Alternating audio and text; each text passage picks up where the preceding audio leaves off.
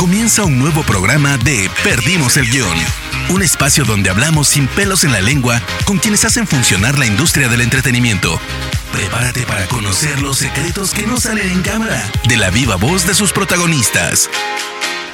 Hola amigas, amigos y amigas de Spoiler Time, bienvenidos a un nuevo episodio de Perdimos el Guión. Yo soy Víctor Pineda y me pueden encontrar en todas las redes sociales como arroba VIX-pin con X. En esta ocasión platiqué con Miguel Rojas, un joven content manager que ha trabajado para grandes marcas como Victoria, Grupo Modelo, Grupo Expansión, Zapaterías en León, Guanajuato y los 40 principales. Hablamos acerca de la responsabilidad que lleva este puesto, las diferencias con los community manager y la gran responsabilidad y estrategia que hay para crear una relación más sólida y afectiva con el cliente, especialmente en las redes sociales. Sin más, espero que lo disfruten y pues vamos a darle. Hola Miguel, ¿cómo estás? Te agradezco muchísimo el que nos acompañes en este episodio de Perdimos el Guión. Espero que te encuentres muy bien y pues si te parece me gustaría comenzar a platicar contigo de un poco de cómo es que has iniciado en este mundo de la creación de, contenidos. Bueno, Víctor, antes que nada, pues muchísimas gracias por el espacio.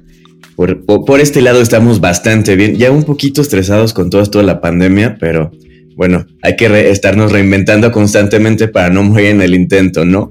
Este, y pues bueno, platicarte un poquito acerca de cómo empecé en todo esto del, contenido, que, que ahora tiene nombre, porque antes era como la persona que, que se divagaba y que hacía cosas creativas para las marcas o para, para productos. Ya gracias a Dios le pusieron nombre, somos, somos creadores de contenido, entonces está, está increíble. Y pues fíjate que justo empecé, yo creo que tenía ya hace muchos años, como unos 19, 20 años, y empecé creando contenido para radio, para los 40, bueno, sí, sí, los 40 principales, pero en, Bajío, porque sí, sí soy hashtag provinciano, entonces este, me tocó empezar por allá. Eh, con toda esta parte como de audio y algunas eh, producciones para un programa que tenían por allá que se llamaba Audiversidad eh, y era justo hablar como un poco de lo que pasaba en nuestra situación, pero contada de manera muchísimo más relajada, ya sabes, para, para que fuera un poco más divertido. Eh, luego ya pasé, seguía en provincia, en, en, León, Guanajuato, y entonces, como tú sabes, allá, pues el sector zapatero está así como a full. Entonces me tocó llevar varias marcas eh, por allá. Pero lo interesante es que allá todavía es, un público un poco cerrado, o bueno, ya, ya tengo ratito aquí en la Ciudad de México, entonces no sé ya, ya qué tanto anden por allá, pero tengo varios amigos que sí me, me confirman que todavía es un público un tanto cerrado. Eh, y pues me tocó romper un montón de barreras eh, por allá, porque aunque a los zapateros les va súper bien, era muy difícil entender de por qué tengo que invertir en por ser un influencer o por qué tengo que invertir en hacer un shooting o por qué tengo que invertir en crear un video y, explicarles justo de que eh, las marcas tienen que ser un poco más eh, personales, pero no personales en, el, sentido de, que sean eh, únicas, sino darles una personalidad. Y justamente me tocó mucho abrir allá el, tema del content, así de, bueno, vamos a hacer alianzas con bloggers, vamos a hacer alianzas con gente que hable de moda para crear como un blog. Bueno, en ese entonces estaba súper de moda los, los, blogs, ¿no? Y los videoblogs en YouTube. Entonces eh, fue así como empezamos a romper barreras allá eh, y, es, es increíble como un buen contenido y que esté enfocado a tu audiencia iba generando también ventas, entonces era padrísimo. Y pues ya después me tocó, fíjate que me tocó abrir mi, propia agencia allá en León, pero cometí muchísimos errores, la tuve que, dejar como al, año y medio, dos años, pero aprendí de ellos y pues hoy en día ya, eh, por suerte y con todo esto de la pandemia, me tocó eh, pues echar mano un poquito de la creatividad y un poquito de de, pues, del hambre, porque no, obviamente me gusta comer y me gusta comer mucho. Entonces, este, cuando me despiden en esta pandemia fue como, bueno, pues, pues, ¿qué sé hacer? Y, aunque no creas como el miedo de que mi agencia haya eh, fallado, eh, bueno, mi primera agencia haya como la haya tenido que dejar, sí me daba mucho miedo el, el decir, bueno, hay que volver a emprender. Pero lo interesante es que te das cuenta que todo fue aprendizaje y ahorita lo puedes, este, pues, utilizar para que no vuelvas a cometer esos errores, ¿no? Perfecto. Oye, y justo antes de entrar a esta cuestión de, esta nueva agencia que acabas de crear y un poco el saber y que la gente también sepa qué hace un creador de contenidos y cómo es que se hace toda esta estrategia que no es tan sencillo como las personas pueden creer y tiene todo, toda una ciencia detrás. Me gustaría saber un poco si tú realmente te pensabas dedicar a esto cuando terminaste de estudiar, si realmente era eh, entrar a esto o fue una cuestión del destino el que empezaras y llegaras a, donde estabas en radio, a donde empezaras a crear toda esta cuestión? Pues fíjate que eh, cuando yo estaba en radio siempre dije, me encantaría tener una voz y me encantaría poder decir y aportar y hacer. Entonces, ya sabes, eh, en comunicación siempre nos dicen, es que te encantan los medios, te encanta salir en televisión. Y, y sí, muchas veces no se equivocan. Eh, yo pensaba dedicarme en toda esa parte como audiovisual este, porque aparte, déjame te digo, yo quería estudiar diseño gráfico, pero fui un poco cobarde porque dije, no soy tan habilidoso con las manos en el sentido de dibujar. Eh, y dije, bueno, eh, comunicación tiene publicidad y, es mucho el texto y, estar creando ideas. Dije, bueno, me puedo ir por ese lado, porque marketing, los números, yo decía, no.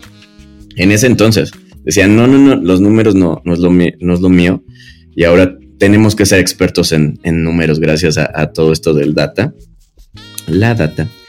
Y pues no, jamás, jamás, jamás imaginé dedicarme a, la parte de, creación de contenido. Eh, te digo, antes no tenía como tal un, nombre, esto del content manager o content marketing. y fue extraño porque ya lo hacía, pero lo hacía como de manera nativa te digo, con esto de, crear alianzas y hacer los blogs, y, pero nunca le presté demasiada atención. Mi tirada mucho era hacia la, parte publicitaria, la creación de ideas, la, ejecución, las producciones, todo esto. Eh, estaba muy peleado con la parte digital porque venía como de la vieja escuela, aunque sí me enseñaron toda esta parte y, actualmente nos estamos como siempre preparando, siempre estamos en cursos, webinars, eh, porque pues ahorita las cosas se mueven de una manera estúpidamente rápida y la gente consume y quema el contenido también de una, bueno, consumimos, porque yo también soy de, me siento a ver una serie hasta que la acabe, ¿no? Pero justo mi tirada era mucho el out of home, eh, la, publicidad tradicional, eso de, de que sales, vives las experiencias, las activaciones, eh, el, primer día que yo vi un espectacular que, me tocó hacer a mí fue como, Lo logré, ¿no? pero eh, cuando justamente estaba en León y, ya estaba migrando como a la parte digital, ya encargándome más como de, de, números, extrañamente, eh, y estaba en un proyecto por allá de gobierno bastante interesante que ya incluía esto del content. Me marcan de aquí de la Ciudad de México eh, para darme uno, eh, vieron mi, currículum en, LinkedIn, así que sí funciona esa plataforma. Digo, creo que he sabido de tres, cuatro personas que le han llamado. Este, una de ellas fui yo, me encanta, y, era de Grupo Expansión, de la editorial Grupo Expansión. Entonces, para, para ver si me interesaba como la oferta, me llega y me acuerdo mucho que decía content marketing y decía, mm, o sea, en una revista, content marketing, Mm, supongo que debe ser como escribir artículos o, tal vez probar un poquito los productos y reseñarlos. Es, marketing, es contenido. Eh, recuerdo que, que, sí dije, no, yo no sirvo para esto de escribir. Incluso uno de mis maestros editoriales era de, ya dame tu trabajo, Miguel, tú no te vas a dedicar a esto, ya, ya no te preocupes, no te esfuerces, porque me chocaba, me chocaba muy, muy cañón. Y eh, recuerdo mucho cuando, cuando me hablaron la primera vez para ofrecerme y platicarme todo esto, le dije que, pues ya estaba haciendo mi vida allá en León y pues no, no entendía muy bien cómo iba del puesto. Y fue muy raro porque esas entrevistas eh, me, hice todo lo contrario a lo que te dicen que tienes que hacer. ¿No? Incluso cuando me dijeron, oye, dinos un defecto que tengas. Y le dije, nunca llego temprano. O sea, no, no hay manera de que yo me levante temprano. O sea, cosas que usualmente no dirías pero como que algo dentro de mí, sobre todo la parte profesional, dijo, no, no, o sea, te estás mamando, Miguel. Y, y si le dije, bueno, o sea, si hay obviamente un evento o algo o que tenga que entregar temprano, pues, pues sí, ahí me vas a tener siempre, ¿no? Eh, y extrañamente me mandaron las pruebas y todo porque me dijeron para quedar en, en como carteras de posible, eh, de, de, futuras personas que puedan entrar, ¿no? Y, y al final, pues me convencieron, me vine para acá, tenía un buen de miedo, la verdad, de entrar a expansión porque pues ya sabes, manejan todo lo de InStyle, el, moda, life and style, quién, o sea, decía, o sea, aquí la cagas y va a ser nacional. O sea, ya no estás en tu pueblito. Entonces, gente llegas con miedo como de, de, la ciudad, porque obviamente no, no, es, no es como nos imaginan de que tenemos un montón de miedo llegando a la ciudad, pero sí es un mundo muy diferente, es muy rápido. Este, tenía miedo de, de no dar el ancho, obviamente, y cuando empecé a vivir toda esta parte ya con nombre de content marketing, me di cuenta que incluía como lo mejor de dos mundos, porque eh, podías redactar, podías escribir, podías crear, pero a la parte estaba muy implícita la parte de publicidad. Entonces, era cómo decirle a la persona que comprara algo o que utilizara algo, pero de una manera en la que se sintiera atraída y que parecía que no les estás vendiendo. Yo siempre he dicho que a la gente le gusta comprar, pero no le gusta que le vendan, porque es eh, que te vendan es una orden. Cuando tú decides comprar es un gusto. Entonces, eso es lo interesante del content marketing. Entonces, recuerdo que a partir de, Grupo Expansión que me tocó estar ahí en, en, esa área y que gracias a que mi jefa confió un buen en mí, me tocó subir súper rápido y era un equipo de trabajo increíble, increíble. Empecé ya a buscar como más la tirada hacia, hacia el contenido. Y cuando llegué a, Grupo Modelo para ser la tía Vicky, o sea, la persona encargada de Cerveza Victoria, eh, reafirmé por completo de que eh, el contenido es el rey. Y dije, aquí es el lugar. Me parece muy, muy, curioso lo que, lo que comentas. Yo no sabía que se le decía así la tía Vicky al que crea el contenido de la cerveza Victoria. Eso es un dato nuevo que acabo de enterarme. Me parece súper cómico. Y cuéntame un poco también, eh, ¿cuál es la diferencia entre ser el content manager de, una revista como Expansión a ser el content manager de, pues, de una empresa como lo es esta, esta cervecería? También un poco, si me puedes ir adelantando de esta misma pregunta, el, ¿cuál es la diferencia entre hacer como esta publicidad, eh, no sé cómo decirla, común, esta publicidad que todos conocemos, hacer este nuevo tipo de publicidad que como tú lo dices, eh, va evolucionando día a día, este tipo, este tipo de, creación del contenido para las marcas? Pues mira, te voy respondiendo por partes. Eh, la tía Vicky fue algo eh, súper gracioso porque eh, llego exactamente a Grupo Modelo. La verdad es que yo no, no tenía ni idea de, cuál era mi puesto. De hecho, el primer día que llegué, yo así como, hola, bueno, yo soy este Miguel eh, y voy a ser el Brand Voice Lead de Cerveza Victoria. Y todos así como de, ¿vas a hacer qué? De hecho, dos días me regresaron a mi casa porque dijeron, no sabemos qué haces aquí. y yo así de, ok, ya firmé mi contrato, pero... Resulta que, ahí en, Cerveza Victoria, y, para platicarte un poquito de la tía Vicky, paso a la siguiente pregunta. Eh, se dieron cuenta, encontraron un insight bastante interesante y era justamente esta personalización de las marcas. A la gente ya no le gusta que a través de redes eh, le escribas a una marca y esa marca te responda de manera cuadrada o de manera como, como empresa encontraron un insight muy, muy, muy importante de darle una voz a cada marca. Mm, ¿Qué pasa con algunos ejemplos, por decir, lo que tuvo Doritos para el Pride, tal vez, de que si alguien empezaba a echar hate, entraba a la marca y les, contestaba de manera como muy cómica y muy acertada, porque esa es una de las, de las principales cosas que tienen, que debe ser muy acertado, debe ser propositivo. Entonces, eh, llego a, a, Grupo Modelo, nadie sabía qué onda con esa área, se llama Listening and Responding. Eh, me encuentro con, una chava que, bueno, ahora es una gran, gran amiga y nos tocó el reto de crear desde cero esa área.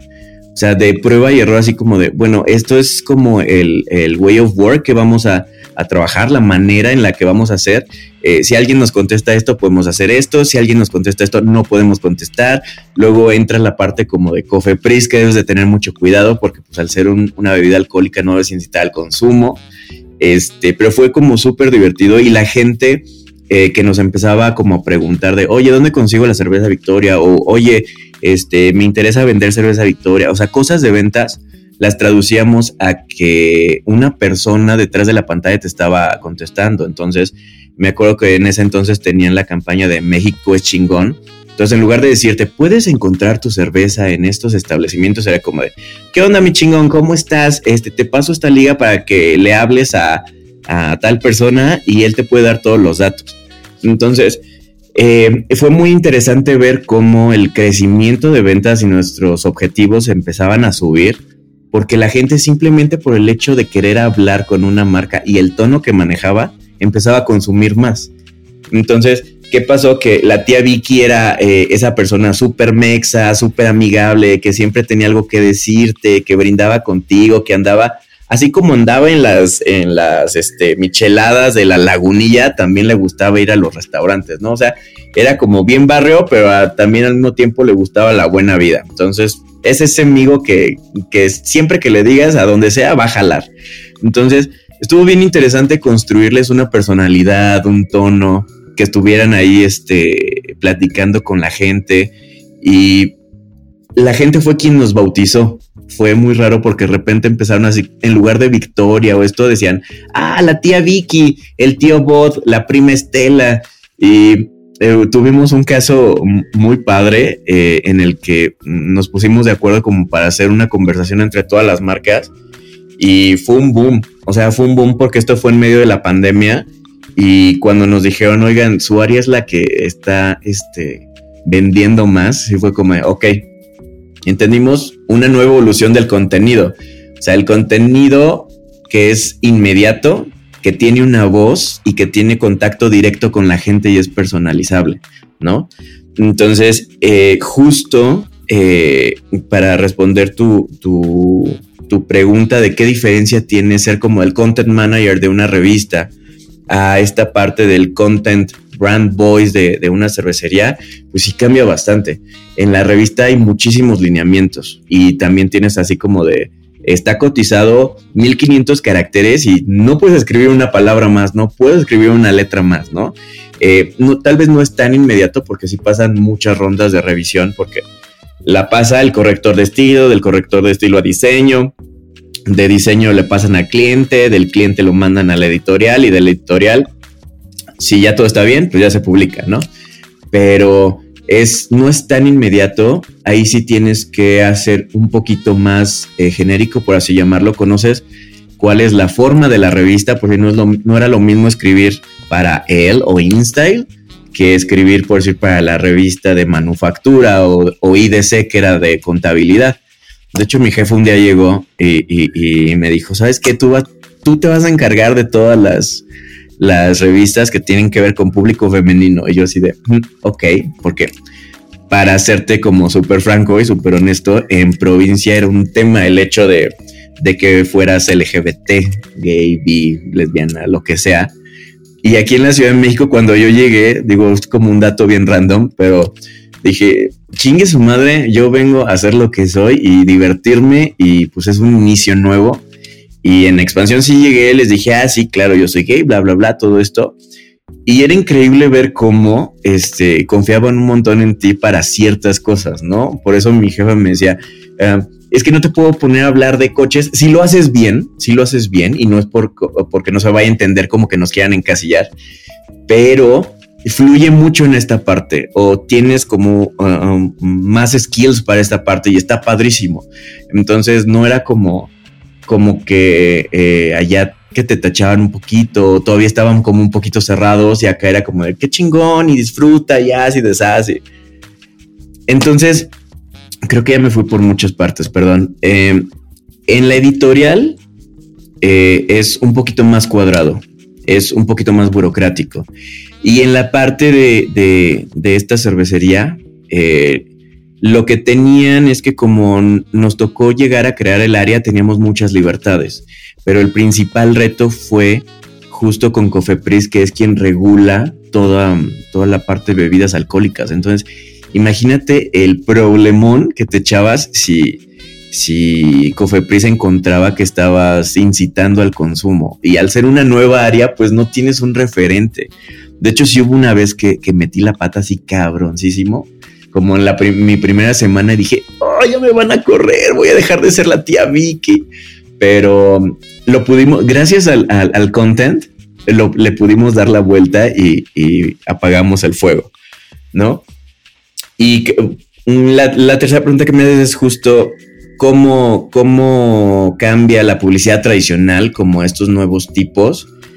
Y pues la publicidad tradicional estaba dirigida a un nicho de mercado, o sea, a un público segmentado. Lo padre de, estas nuevas formas de contenido, de responding, de interacción que tienes con el usuario, es que en verdad cada vez son más, más, más personales. O sea, no es lo mismo eh, que te escriba una chava que un chavo y ya sabes cómo guiarlos. Incluso eh, algo que tratamos nosotros en nuestra nueva agencia es el data driven, ¿sabes? o sea, si empiezo tu campaña, parto de un público general, pero los insights que me va dando ya no es como de, ah, bueno, vamos a hacer este anuncio y lo segmentamos a hombres, mujeres y que les guste esto. No, o sea, ya sé que le gusta a los hombres, ya sé que le gusta a las mujeres, entonces se crea un conjunto de anuncios para que cuando tú lo veas digas, no manches, claro, o sea, me está hablando a mí.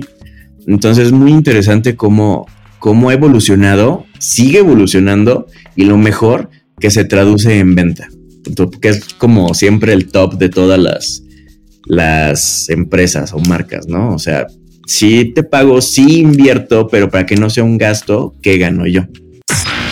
Perdimos el guion. Me parece increíble cómo el hecho de que le dan vida a, las marcas lo hace muy nutritivo, hace muy nutritivo esta relación entre, pues ahora sí que el cliente o, la otra parte, lo que está detrás del monitor en este caso, ¿no?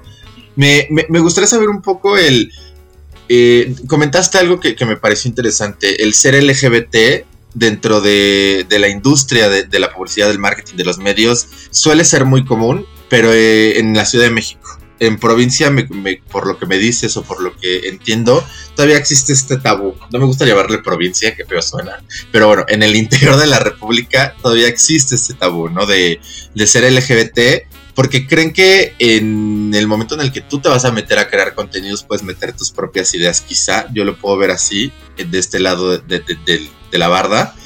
Pero cuéntame un poco el qué tan qué tanto ha sido esto un factor positivo, más allá de, este aspecto que pudiste, pues ahora sí que, trabajar en expansión, o que por este aspecto a lo mejor en expansión te pudieran meter a cargo de esto por ciertos, eh, por ciertas ideologías que pueden existir alrededor de, ser LGBT pero dentro del, content eh, manager, de, dentro de la creación de contenidos, eh, ¿tú crees que eso es un factor positivo al momento de crear una estrategia? ¿Crees que hay una apertura de mente mucho mayor por, por esta cuestión de ser LGBT? Ah, qué buena pregunta. Fíjate que mm, una cosa es el, justo lo que, lo que mencionas, si, si creemos que es un, un, algo positivo para nosotros, y otra cosa es como lo que debiera hacer, ¿no? Eh, como tú lo comentas, bueno, hace ya bastantes años, ¿no? Porque tengo en la Ciudad de México ya, ya para cinco años. Entonces, sí, a mí sí me tocó todavía mucho el tabú. Creo que ya se ha, roto un poquito eh, eso y, la gente ya es, ya tiene muchísima más apertura y, me encanta, me encanta que, que, que sí empiecen, porque al final todos somos personas, ¿sabes? no, las etiquetas simplemente eh, creo que se han tenido que crear, no, no, no, estoy de acuerdo con ellas, pero creo que se han tenido que, crear y son importantes por el tema eh, de, que se busca los derechos, ¿no? O que se buscan las oportunidades. Entonces, tiene que haber una manera de, llamarse, por si en este caso el LGBT, este, porque si no, este, pues, pues, no tenemos como ciertos derechos, no tenemos como ciertas responsabilidades, tal vez por llamarlo así. Y lamentablemente creo que, que sí existe, como tú, tú lo comentaste, una etiqueta de que mucho en el medio publicitario, sobre todo en la parte de diseño, eh, los cargos casi siempre son personas que, tienden o tienen una cierta tendencia como a esto LGBT. Pero la realidad es que eh, es increíble y es muy rico aquí en, la Ciudad de México eh, la gran diversidad que hay de todo. O sea, yo, yo me he encontrado con creativos y diseñadores y productores eh, completamente hetero y que son increíbles. O sea, y les puedes poner un, un tema femenino, toallas femeninas o eso, y lo sacan cañoncísimo. Este, entonces, romper justo con esa idea de que no, bueno, es que tú eres gay, entonces tú sabes más como de moda, tú sabes más como de estilo, tú tienes eh, una percepción del, de la estética diferente. No, no, no, no, no, no, para nada. Esto, esto tiene que ver mucho con, con entrenar tu creatividad, entrenar tu ojo, este, eh, en, en, cuanto al content, tienes que estar leyendo mucho, tienes que estar preparándote mucho, porque la inspiración nunca sabes de dónde viene, ¿no? Y, ha pasado muchas veces que estás sentado viendo una serie y, y algo te hace clic con la idea que estás trabajando, con el cliente que estás trabajando, y dices, claro, puedo bajar en esto, esto, esto y esto. Este, o ves un anuncio y pues dices, claro, esto funcionó en este momento, pero si lo traemos a este momento, entonces creo que más que, tener que ver con un género, tiene que ver con la capacidad de asombro y hambre que todavía tenemos, o sea, de, de siempre evolucionar, de siempre buscar una manera diferente de decirlo y más que diferente, eh, buscar que el público al que le estemos hablando sí sea algo que le interese, porque muchas veces escribimos o, iniciamos nuestro, nuestro trayecto como pensando en algo que nos gustaría a nosotros.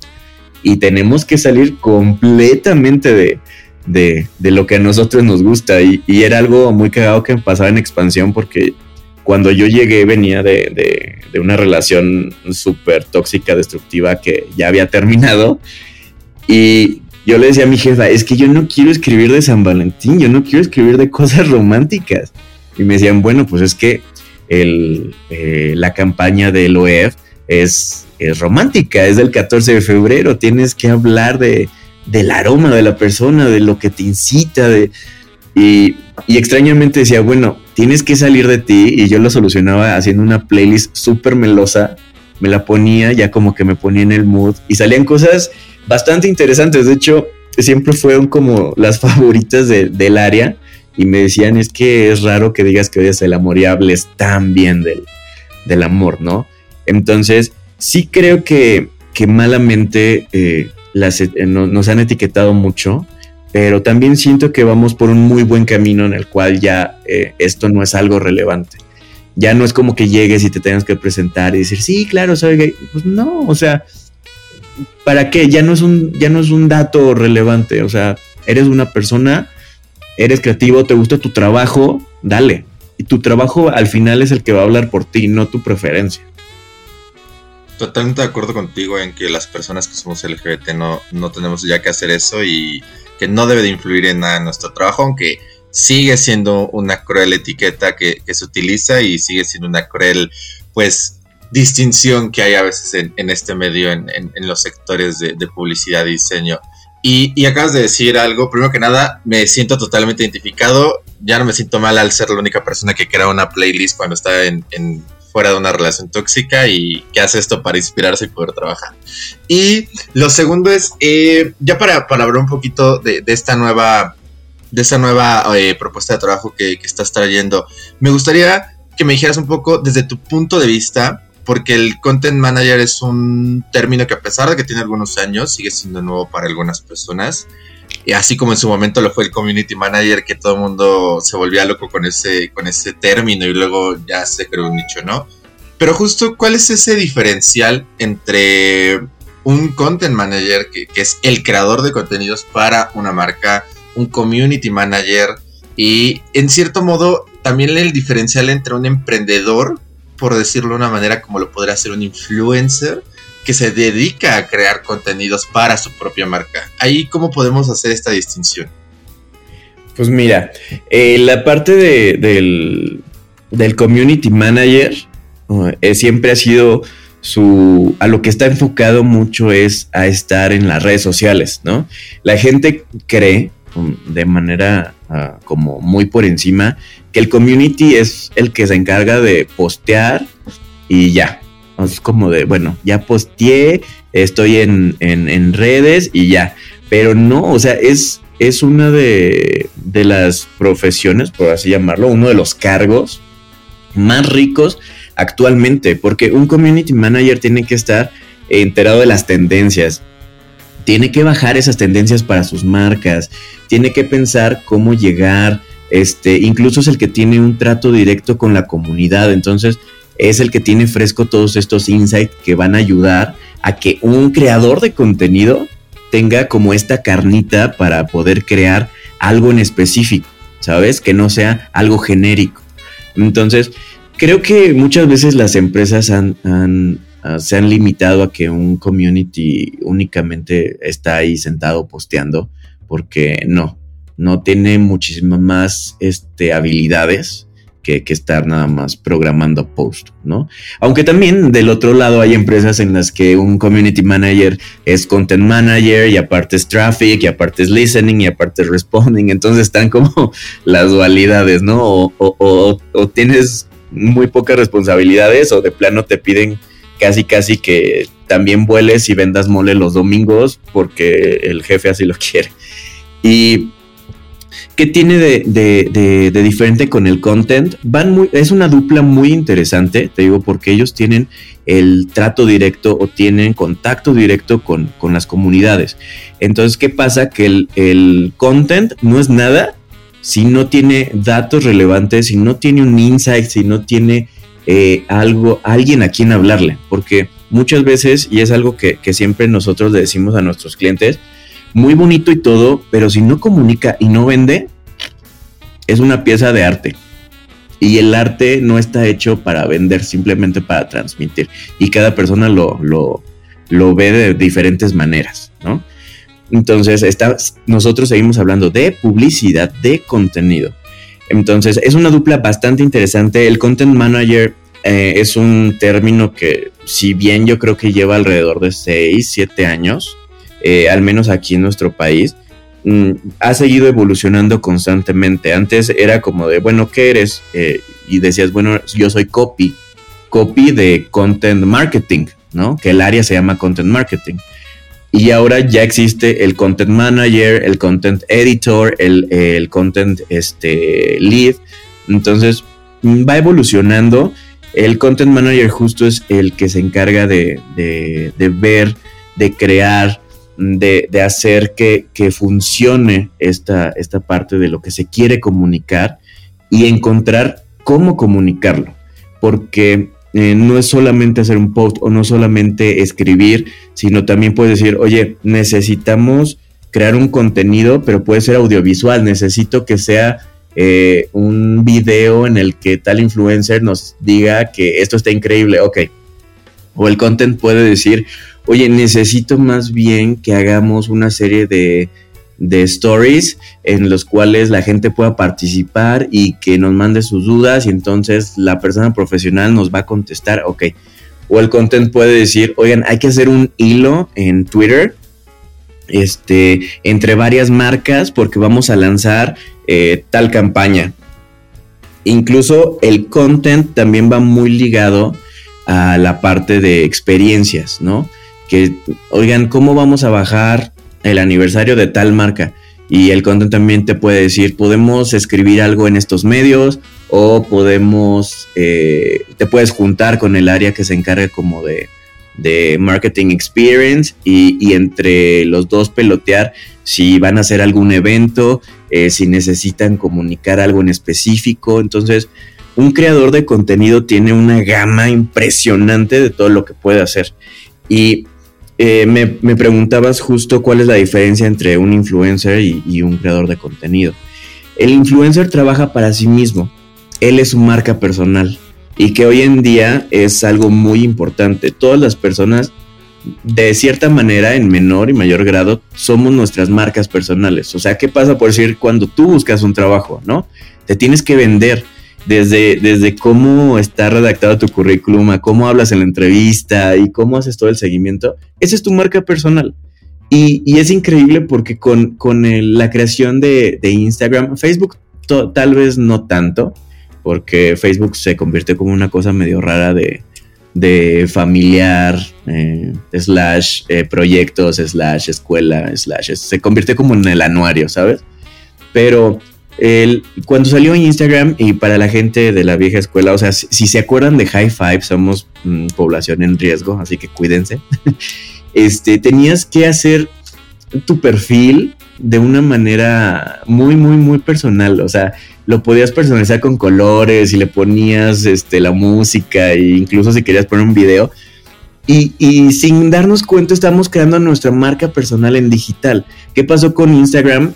Tú puedes conocer mucho a una persona, o bueno, puedes querer conocer mucho a una persona, porque en internet podemos ser quien queramos ser, este, por su Instagram, qué colores utiliza, qué tipo de fotos hace, si son selfies, si son en lugares, si son, o sea, ahí estás creando una marca personal. ¿Y qué pasa con los influencers? ¿Y cuál es la diferencia con, con los creadores de contenido?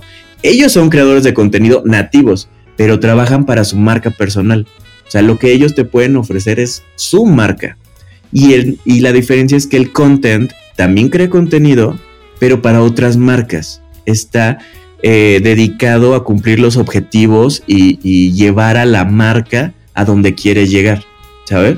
Me, acabas de hacer sentir población de riesgo por lo de hi-fi. Y me acabas de, empezar a, intentar ver cómo, cómo estoy creando mi propia, mi propia marca personal con mi Instagram. Ya, me metiste la duda y la espina. Me, parece increíble eh, y gracias por explicarnos todo esto porque hay gente que de verdad a veces no entiende estas diferencias o cree que un influencer puede empezar a trabajar en, crear contenido por el propio hecho de que él crea contenido para sí mismo, ¿no? Y creo que sí debe de haber también un trasfondo para entender esta diferenciación. Oye Miguel, y después de todo esto que, tú has vivido, todo esto que me has contado, ¿por qué decides eh, crear tu, propia agencia? ¿Por qué decides empezar a hacerlo por tu cuenta y ya no trabajar para alguien más? ¿Cuál es el beneficio que le encuentras como, como a este lado de? Ah, pues como te dije, porque me encanta comer y comer mucho. Entonces, no, bueno, hablando en serio, este, Fíjate que en Grupo Modelo fue una cosa súper rara porque eh, pues nuestra área justamente en medio de esta pandemia, eh, que era la que te platicaba de listening and responding, de darle personalidad a las marcas, nos estaba yendo muy bien, muy muy bien y nos sentíamos súper seguros. Entonces cuando llega esto de la pandemia y nos toca hacer como estrategias, eh, empiezan a funcionar. Recuerdo mucho que estaba hablando en la noche con una amiga y me dijo, oye, es que acaban de decir que somos los que más estamos vendiendo porque pues cada quien tenía un link para saber de dónde llegaban las ventas. Este, estamos vendiendo un montón metiéndonos en esto de los conciertos y, demás porque Grupo Modelo eh, crea experiencias increíbles, eso sí lo tengo que decir, o sea, hace cosas, como diría Victoria, chingonas. Entonces cuando empieza la pandemia, como que sí hay que vender, pero cómo vendemos y fue darle experiencias a la gente para que no se volviera locas en su casa. hicieron el, este como festival digital y era increíble que, que hicimos toda una estrategia para que tú vivieras como si estuvieras en el concierto. Entonces, las marcas entraban y te decían así como de, hey, bájala de tus hombros, no me deja ver. O Victoria decía, voy a la barra, alguien quiere algo. O like decía, esa es mi rola, y entonces la gente te contestaba, nah, no es cierto, o te contestaba la gente así como de la tía Vicky al centro de la pista, o sea, como si realmente estuvieran ahí, ¿sabes? Y era increíble que, que de repente la gente ya nada más preguntaba así como de, ¿dónde están las marcas? No han entrado. Y fue un caso de éxito bien padre personalmente, porque cuando nos dijeron están facturando así cañón, dije, bueno, ahí se ve reflejado que la estrategia y el contenido está funcionando. Corte A, al día siguiente nos corre. Fue así como de, ¿what? O sea, ¿cómo? Este, pues, pues vueltas que da la vida, ¿eh? ¿Verdad? Nunca sabremos cuál fue la, razón real, pero yo recuerdo que cuando corté esa llamada dije, en la madre, o sea, yo me sentía súper seguro aquí. Eh, estamos en medio de una pandemia, ¿qué voy a hacer? cómo funciona ahora pedir trabajo, este, puedo pedir trabajo, o sea, no, no fue una cosa eh, muy extraña y casualmente a mi roomie, que, que es mi socia actualmente, este, y mi mejor amiga, así de la vida, porque muy extraño, ella también empezó conmigo en la otra agencia, nada más que ella, yo la había contratado, ahora es mi socia.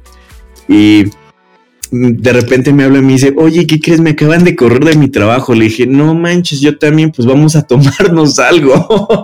Le dije, porque no, no, no, estoy, estoy en shock, no sé qué pedo, no sé qué pasó. Y ya, o sea, siempre he dicho que salgan, de, bueno, ahorita no, ahorita hay que quedarnos en casa, pero antes salir de peda era un mundo de, de posibilidades, o sea, de conocer gente muy importante, porque de ahí conozco una de mis mejores amigas también, ¿por qué no? De ligar, de, conocer, de abrirte a otras posibilidades. Pero siempre había algo muy interesante y siempre se lo decía a, mi amiga, le decía, las pedas con amigos, realmente amigos, son increíbles para sacar ideas o proyectos. Y esta no fue la excepción. Pues tú ya estás sin trabajo, yo estoy sin trabajo. Mm, pues, ¿por qué no intentamos hacer algo? No, pues sí, pero pues, ¿para qué somos buenos? No, pues, pues, pues, y ya sabes, te acaban de correr, entonces no crees en ti, no sabes ni qué pedo. Y avanzaron los días y, una persona nos, nos habló por teléfono, oye, tú te encargas en todo esto de contenido, ¿no? Yo recuerdo haberte visto en la agencia donde trabajábamos juntos, que, manejabas marcas aparte. Y yo así, no, pues sí, sí, sí, sí.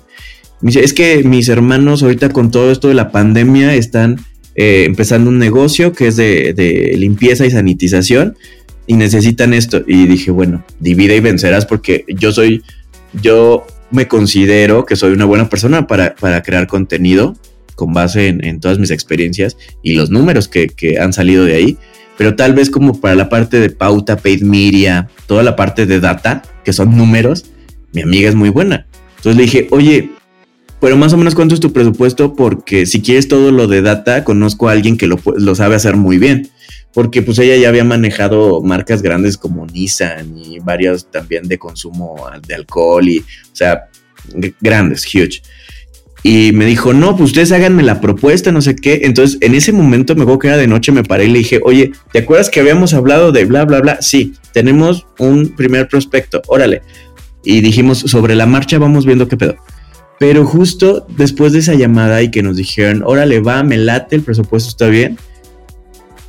Eh, la segunda llamada que nos llamó también fue así como de, oye, te conozco de, otra agencia y te dedicabas a esto, ¿no? Sí.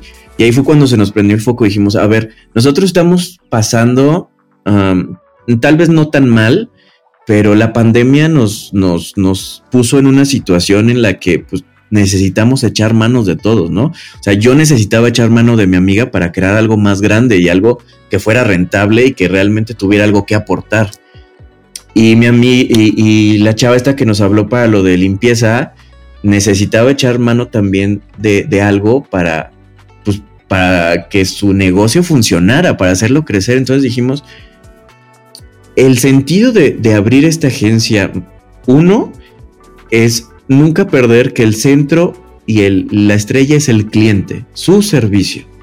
Entonces, nosotros no trabajamos por, por esos aplausos de, ah, tal agencia lo hizo, sino nosotros trabajamos porque crezcan sus proyectos, porque nos están confiando en lo más importante que tienen y que en estos momentos tal vez le están invirtiendo todo lo que tienen. Entonces dijimos que esta agencia justo sea el cómo podemos ayudar a negocios locales, emprendedores, gente con una gran idea y que tiene como esa hambre de, hacer las cosas, nosotros en este momento no, siendo realistas, ni podemos ni queremos enfocarnos a marcas tan grandes o, globales o nacionales, porque es bien padre y lo hemos descubierto con esta agencia, el poder ayudar a un, emprendedor o un negocio local desde cero, ir de la mano y ver cómo va creciendo, cómo se va construyendo y que eh, literalmente todo lo que se traduce en, la experiencia o en la venta es, es padrísimo, muy, muy, muy, muy padre y más porque con todo lo que aprendimos en trabajos pasados, el crear una personalidad para la marca, darle un tono, darle una voz. Eh, trabajamos mucho con esto que se llama data driven, por, la onda de, saber a quién le estamos hablando. O sea, tal vez hoy tu marca funciona si les hablamos con un color azul, pero tal vez mañana es con un color verde o tal vez en unas horas es color rosa. Entonces, en todo momento y, siempre que, que tenemos como un primer contacto con algún cliente se lo decimos, tu marca es un ente vivo, es como tu bebé. Entonces, va a estar transformándose a lo largo de todo el proyecto y pues nosotros tenemos que estar muy alerta con eso, ¿no? Entonces, ¿por qué creamos esta agencia? Eh, porque nos encanta nuestro trabajo, ya no nos encantaba en los lugares tal vez eh, que sentías que, no estabas explotando al máximo tu, potencial. Eh, también por, por ayudar justo a, negocios y emprendedores en esta época que estamos pasando. Y tercero, porque porque nos encanta comer. Me encanta la sinceridad porque, porque nos encanta comer. Oye, primero que nada te felicito y te aplaudo mucho que te, te vayas por este lado de apoyar pequeñas marcas o marcas que recién van, van saliendo y no te, no te vayas tanto por lo global como muchos, ¿no? Que se quieren ir a comer las grandes marcas al, inicio de, este tipo de creación de proyectos. Me, gustaría hacer un paréntesis, igual si ahorita me puedes comentar como todos los datos de, esta agencia que estás creando. antes de entrar a grabar me comentabas que recién están terminando de crear todo, todo el paquetito de redes, pero igual para que la gente pueda saber cómo encontrarte en esta agencia. Y eh, me gustaría hacerte unas, unas, últimas preguntas ya para ir terminando. Eh, unas son de cajón y una sí me mata mucho la curiosidad. ¿Qué tan benéfico puede ser el que una persona que tiene tu conocimiento, que se encarga de hacer content manager, content marketing, eh, pueda asesorar a alguien que no es una empresa? ¿Qué quiero decir? Un ejemplo, alguien a lo mejor como yo que está de este lado, en, en, los medios de comunicación, para poder crear un mejor perfil al momento de hacer una entrevista o de hacer un video o de pararse frente a la televisión para venderse a sí mismo. ¿Por qué crees que aún no se realiza esto? Y realmente puede ser un beneficio para la persona que lo contrata en un medio de comunicación. Pues mira, muchas veces tal vez se hace de manera muy empírica este, como en un inicio no tenía nombre content, siento que muchas veces eh, marcas personales o por decir nuevos, nuevos canales de comunicación que surgen en Instagram o por decir gente que, le gusta hacer los podcasts o producciones en video o sus TikToks o todo esto, eh, creo que es benéfico eh, si, te si lo quieres monetizar, si te quieres dedicar a esto, porque más allá, como ya te he comentado, de solamente crear el contenido, se tiene que hacer una investigación.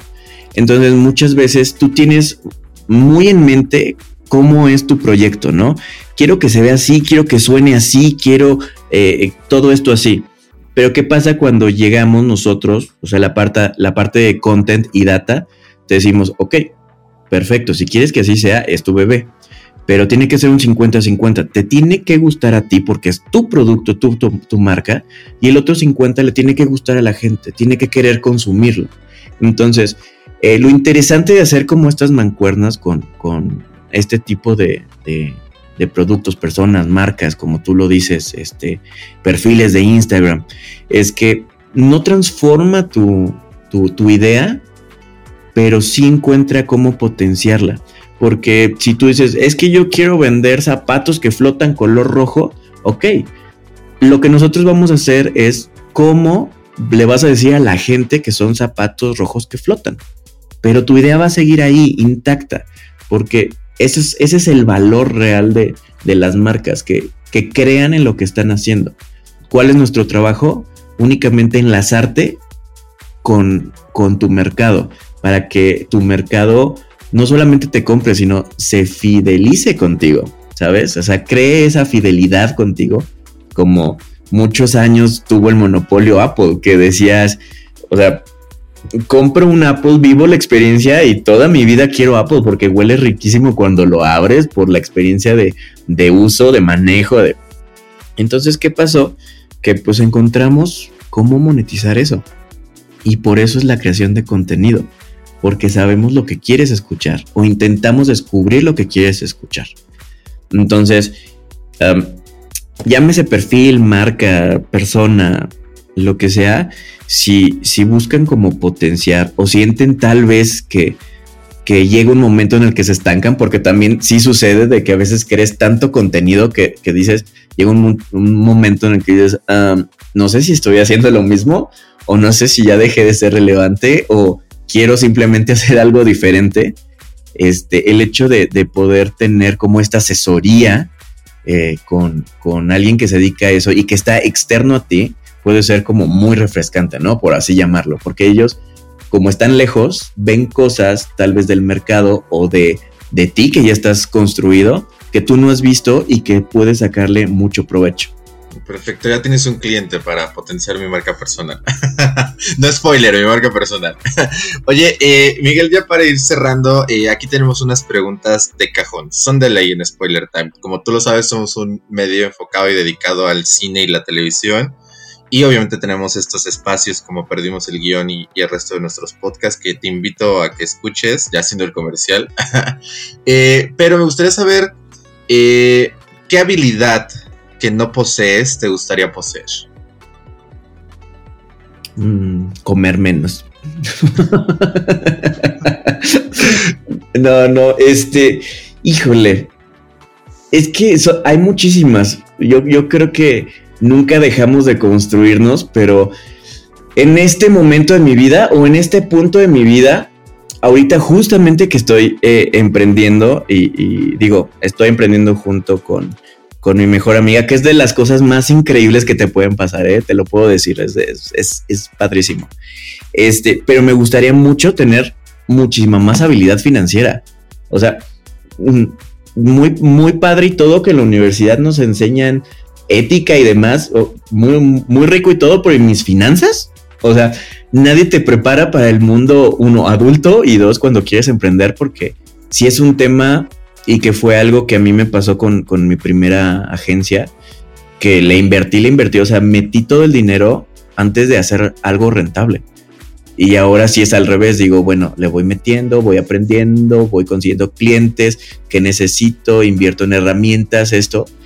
Pero si, si pudiera, yo creo que en este momento decir, me falta esta habilidad, la habilidad financiera, put, digo, sí la tengo, pero me encantaría tenerla mucho más desarrollada, ¿no?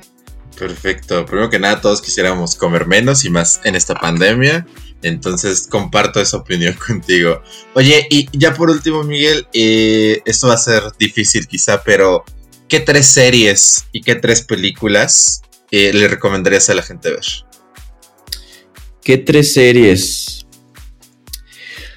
Ah, la primera que se me viene a la mente y que si están como metidos en, esta onda como creatividad o buscan inspiración, porque a mí me voló la cabeza. Hay una serie en la plataforma de Netflix que se llama Song Exploder, que es cómo los artistas crearon sus obras maestras. Uf, véanla, por favor. El episodio de Dualipa cuando crea la canción de Love Again es, es un boost de, de inspiración así, cañón, cañón. También la de The Killers es muy buena. Y, es padrísimo ver que está ahí también está Natalia Lafourcade y dices, México frente a todo, ¿no? Este, también la, la, la serie, mm, híjole, no recuerdo exactamente cómo se llama, está en Disney Plus, que es justamente el diario que viven las personas que trabajan en Disney. Hasta la fecha conocíamos como los animadores y Pixar y bien padre, pero no, esta serie te relata cómo desde alguien que trabaja en los pasillos de Disney vive su día a día o los que cuidan a los animales o los que entonces es un también el conocer cómo funciona una empresa tan grande pero que de cierta manera no sé si sigue siendo tan humana pero nos lo muestran muy humana es también muy muy muy interesante y la tercera, que yo creo que mm, va a sonar cliché, pero en verdad te vuela los sesos. A mí me generaba mucha desesperación. Eh, se llama Abstract. También está en, Netflix. ¿Y por qué me generaba como esta parte de desesperación? Porque acababa de verla y era de quiero hacer algo más grande, quiero hacer algo que inspire, quiero, o sea, en serio te, crea esa empatía con la creatividad bastante interesante. Y películas, mmm, ¿qué será? ¿Qué será? ¿Qué será? Eh, siempre tienes que recomendar tu película favorita de toda la vida, entonces por favor vean Mulan Rush. Baz Luhrmann como director es un genio, la musicalización, los colores, Nicole Kidman. Aparte está lleno de cultura pop eh, con eh, todos los remixes que hizo de las canciones. Es, es, un, es un boost también, es un abrazo, está increíble. Y pues ya vieron Mulan Rush, no necesitan otras dos. Les va a volar Perfecto, Miguel. Primero que nada, peliculón Mulan Rouge y concuerdo contigo. Yo no vas a agregar ahí a alguien porque soy fan de la ciencia ficción, ¿no? Pero concuerdo contigo en ese, en ese aspecto. Miguel, eh, de verdad yo te agradezco muchísimo el que te dieras un ratito de tu tiempo para estar aquí con nosotros el día de hoy que nos hablaras de esto que realmente para mucha gente es, es nuevo, e incluso para los nuevos estudiantes de, de, comunicación son términos nuevos que recién se van aprendiendo en la carrera y para los que ya son egresados de población de riesgo, como lo dirías tú, de generación hi-fi, es algo en lo que se está actualizando, ¿no? Entonces, de verdad te agradezco muchísimo y te deseo muchísima suerte con, con esta agencia que estás eh, emprendiendo por, por, tu cuenta, con tu, con tu room y con tu mejor amiga. Entonces, muchísimo éxito en ese aspecto y acá Spoiler anda al pie del cañón por si necesitas algo en, en todo momento. Muchísimas gracias, Víctor. Este, eh, gracias por el espacio. La verdad es que es increíble poder eh, compartir como todo esto que te pasa, ¿no? Las experiencias y cómo llegas y, digo, pues, yo creo que nunca dejas de picar piedra mientras no pierdas esa capacidad de asombro, ¿no? Es, estamos, eh, vivimos en un mundo en el que todos los días pasa algo nuevo nosotros decidimos cómo tomarlo. Digo, esto de la pandemia nos hizo evolucionar, creo que de una manera estúpidamente acelerada, y no solamente en la parte tecnológica, sino nuestra salud mental y, en cómo tomamos las cosas y cómo las aprovechamos. Entonces, me encanta que medios como Spoiler Alert este, estén haciendo este tipo de cosas y que estén acercando a la gente con, con, otras personas que comparten gustos e intereses y, que hay más allá que solamente un reto de TikTok que, esté en las redes y si puedes disfrutar de contenido que también te deje algo, ¿no? Que, sea parte de tu día. Entonces, pues, pues muchas gracias por, por esa, esa parte y, y, pues nada, estuvo a gusto el cafecito. Perfecto, Miguel. Cuando gustes lo repetimos, de verdad. Con piquete si quieres. Te agradezco muchísimo y te mando un fuerte abrazo a la distancia. Muchísimas gracias, Víctor, igualmente. Llegamos al final de Perdimos el guion. Gracias por acompañarnos y no te pierdas un nuevo programa cada martes, donde hablaremos sin pelos en la lengua con quienes hacen funcionar la industria del entretenimiento. Perdimos el guion.